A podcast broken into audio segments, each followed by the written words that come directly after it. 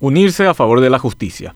En el escenario de crispación que hay en el país no se puede dejar de lado el tema de la politización de la justicia. No es un tema nuevo, pero sí más evidente. Ni siquiera es repudiable la intromisión política, sino la sumisión de los magistrados. Históricamente los políticos lograron manejar la justicia a partir del momento en que el sistema les dio posibilidad de hacerlo. La Constitución Nacional da una potestad amplia a los políticos de conformar los cargos judiciales y fiscales, desde el más insignificante hasta el más relevante. El Consejo de la Magistratura tiene a dos parlamentarios, pero hay que sumarles a los dos representantes de los abogados, gremio que parece ser un apéndice de los partidos políticos, principalmente del Colorado. Pero si fuera poco, Derecho Una, que tiene un representante, no escapa de ese influjo. Se conoce de su comportamiento partidista. De por sí, la clase política logra una mayoría en el Consejo de la Magistratura, que dicho sea de paso, hoy en día está presidido por un diputado colorado, Roberto González Segovia el jurado de enjuiciamiento de magistrado va más allá. Tiene a cuatro representantes del Parlamento a los que hay que sumar dos del Consejo de la Magistratura, órgano que, por lo expuesto, tiene una naturaleza política. Hoy en día el jurado es presidido por el senador liberal Fernando Silva Facetti y para cargos como los de la Corte Suprema, Tribunal Superior de Justicia Electoral y Fiscalía General del Estado se debe pasar por el sedazo del Senado y el Poder Ejecutivo. Por eso decimos que es más grave cuando hay sumisión, porque esto deviene a que los jueces y fiscales deciden someterse al poder político para mantener el puesto. La naturaleza de los cargos judiciales se pierde cuando se renuncia a la esencia de hacer justicia. Esto pasó hace poco en la Corte Suprema cuando se eligió al presidente César Diesel. Paradójicamente, Diesel exhortó recientemente a los magistrados de abstenerse a la contaminación política partidaria. Esto fue lo que expresó Diesel en la última sesión ordinaria del Pleno de la Corte Suprema de Justicia. Tenemos noticias de que se están gestando reuniones en sede de los palacios de justicia de las distintas circunscripciones y hay que llamar la atención al respecto y dar la potestad a los miembros del Consejo de Administración a tratar de regularizar este tipo de reuniones, sobre todo aquellas que tengan algún sesgo de reunión política o gremial. Es decir, evitar que eso esté ocurriendo. Aquello que sea gremial no hay inconveniente, pero aquello que tenga un sesgo diferente, esa es la tarea que tienen ellos, la de identificar este tipo de temas y evitar